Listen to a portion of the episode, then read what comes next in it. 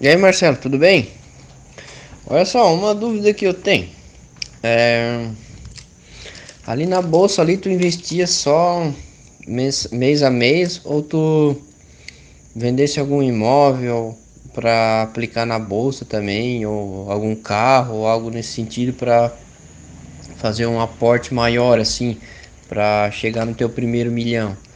Assim, como é que tu fez? Só mês a mês ou que eu tenho os imóveis também Vamos ver, quem sabe daqui um tempo também venda eles para aplicar na bolsa. Vamos ver como é que vai ficar o negócio. Um abraço.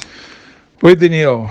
É, sim, eu fui aumentando gradativamente. Quando eu comecei a operar e ver que a rentabilidade era boa no primeiro, segundo, terceiro ano, eu um dia eu me desfiz de um, de um imóvel e eu me desfiz uma época até do meu carro, porque não era só o valor do carro, era a despesa que o carro me dava principalmente quando eu estava no começo.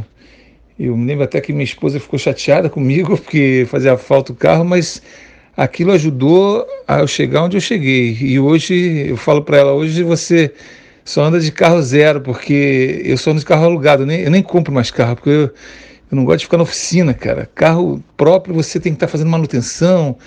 Carro alugado eu já botei na ponta do lápis que vale a pena. Você está sempre de carro novo e então eu vendi meu carro deixei de ter despesa com, com manutenção, com pneu, essa coisa toda, e pago o alugado. Agora fiquei a pé há muito tempo, fiquei uns três anos a pé, cara. Entendeu? E depois eu tive, tinha um, imóvel, era pouca coisa, mas eu botei lá também. E, e o que eu tinha um pouquinho de que era para alugar, eu botei nos fundos imobiliários, porque a rentabilidade é muito melhor. Não foi só o meu dinheiro, não. Eu, eu, eu cuido do dinheiro da minha mãe também. Eu tirei todos os imóveis dela, botei tudo em, em, em fundo imobiliário e eu multipliquei, eu multipliquei a rentabilidade dela por 5, porque é livre de imposto, paga muito melhor, entendeu? Também eu não tenho a menor dúvida de que bolsa é o melhor lugar do mundo para se investir.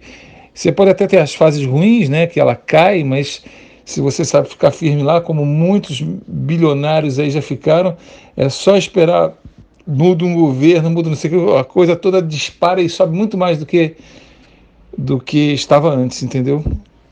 Tá bom? Um abraço.